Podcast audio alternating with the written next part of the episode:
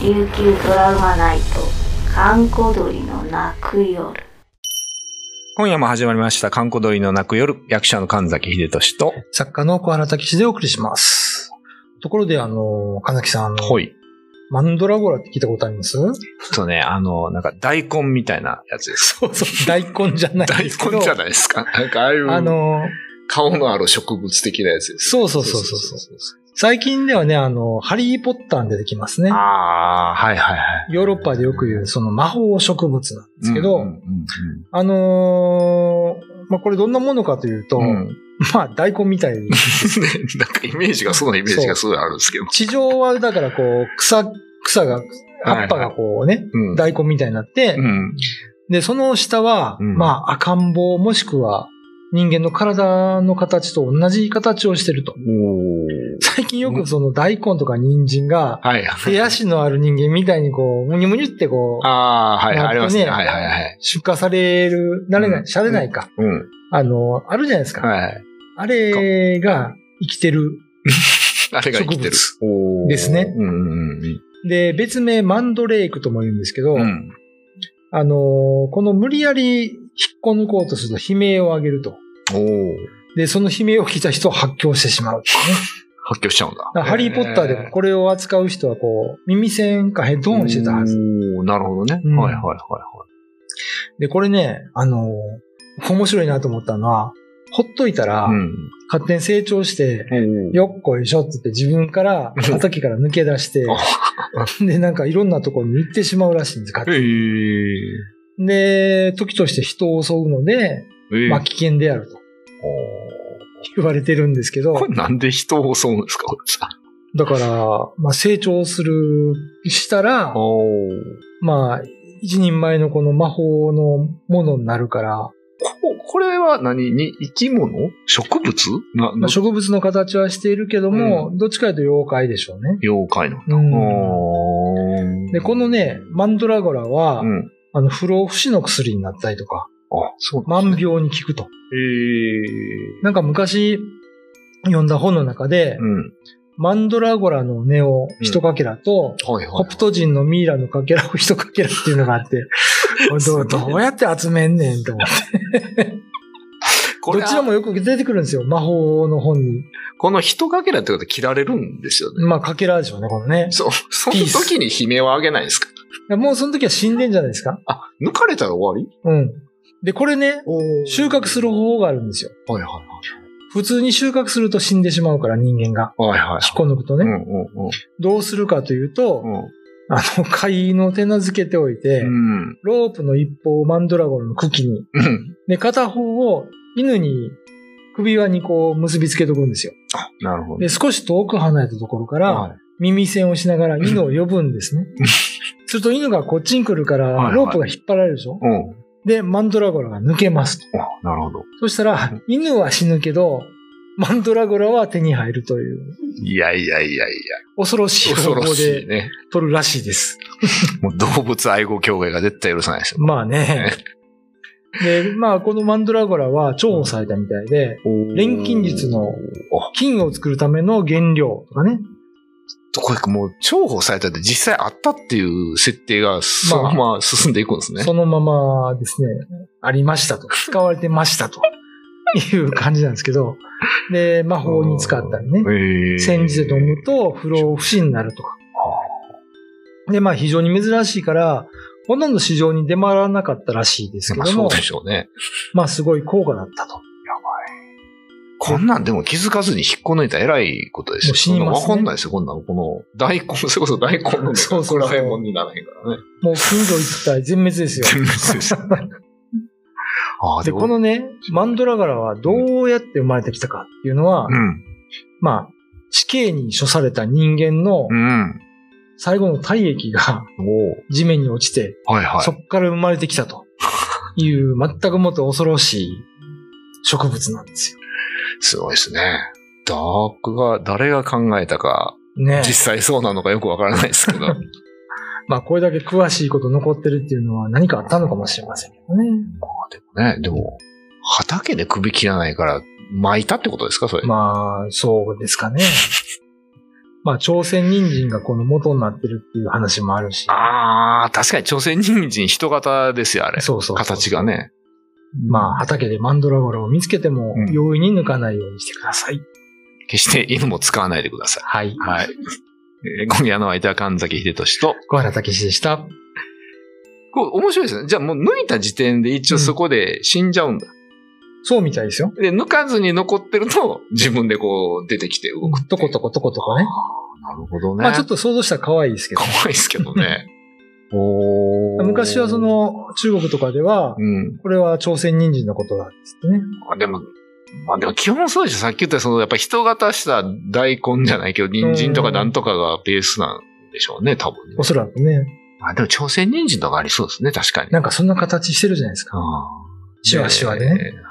で、確かにに。そうなんだ。不老不死うん。的じゃない朝鮮人参なんですよね。能力ありそうなんですけどね。で、あのー沖縄にね、うん。食物でう、ん。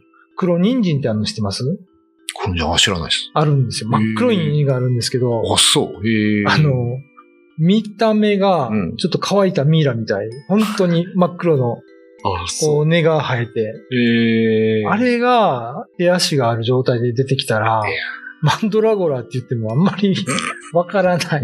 ミミイラ版。そう。ミイラ版版を。マンドレイク。ママンンドドレレイクイクねの方が言いやすいね。マンドレイク。マンドレイクね。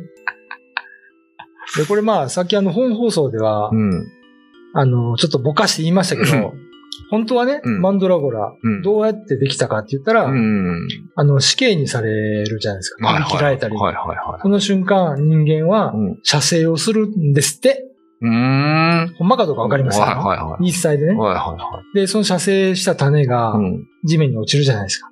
はいはいはい。そっから生まれてくる。ああ、じゃあ巻くわけじゃないんだ。 それを食べてこう。そうそう、そこは足じゃい。なくて、あじゃあもう、えじゃあ、首切り場にしかいないってことですかじゃあ。おそらくね。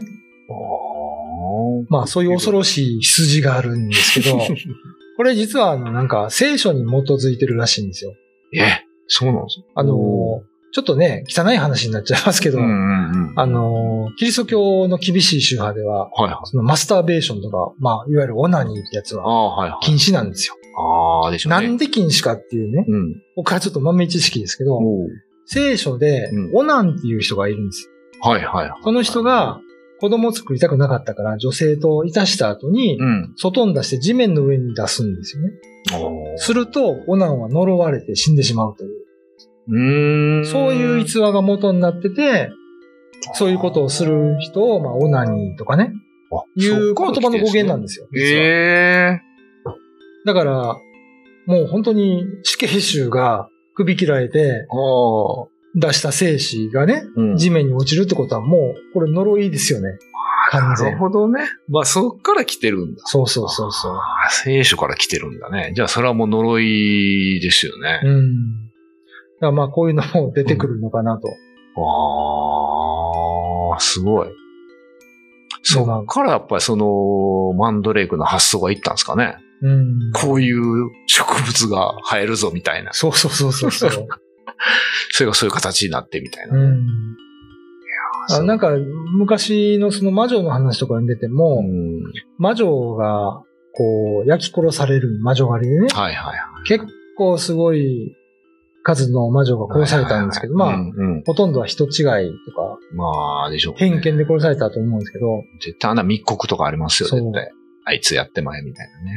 だから本当実際に火炙りにしたんですよ。何万人っていう女性すをごいねで。すね。で、火炙りにした後、うんそこから黒いバラが生えたと。おーで、そのバラは猛毒であったみたいなね。うーん。なんかまあ、一種の迷信ですけど、うんいや、まあ、それは猛毒ですよ、そんな。そんな死に方させられたらね。まあ生えねたなんらねか恨みが詰まってそうじゃないですはいか。はいこれもだから死刑囚のね、無念さとか、あるんでしょうね。そういうのが歩く大根になって、 こう、出てくるんでしょうね。 これ絶対抜いて発狂っていうのは、やっぱり抜かさないようにししてんでしょうね。抜くと、まあねそうでもないよっていうのが、そうですね。バレるとあれなんかもしれないですけで、なんかこれを聞いてて思ったのが、うん僕らの時代って、鳥かぶと殺人事件っていうのがあったんですよ。どね。だっすね。鳥かぶと。身近にこう生えてる植物のうん。葉っぱかな根かな、うんちょっと忘れましたけど、とにかく猛毒があって、それではいこの保険金目当てで殺人をしてた人が捕まったんですよね。で、そんなのがもう身近にあるんだっていうね、猛毒の植物が。はい僕は子供心にすごいショックやったんですけど、うーん。ただね、あの、二十歳ぐらいの時に沖縄来て、うん。今から24年ぐらい前ですけど、うん。うん。知り合いがキャンプしたんですよ。うん。で、その次の日に入院したんですね。おう。で、話をよく聞いてみると、うん。枝を、うん。まあ、キャンプしたら燃やすじゃないですうか。ん。うん。で、名護のどっかで、滝の方でキャンプして、うん。枝を取って燃やしてたら、うんその枝が、うんえーっと、毒のある木の枝やったんですよ。おう。で、その香りを浴びて、おう。それで中毒になもっうて。中毒になって、あらら。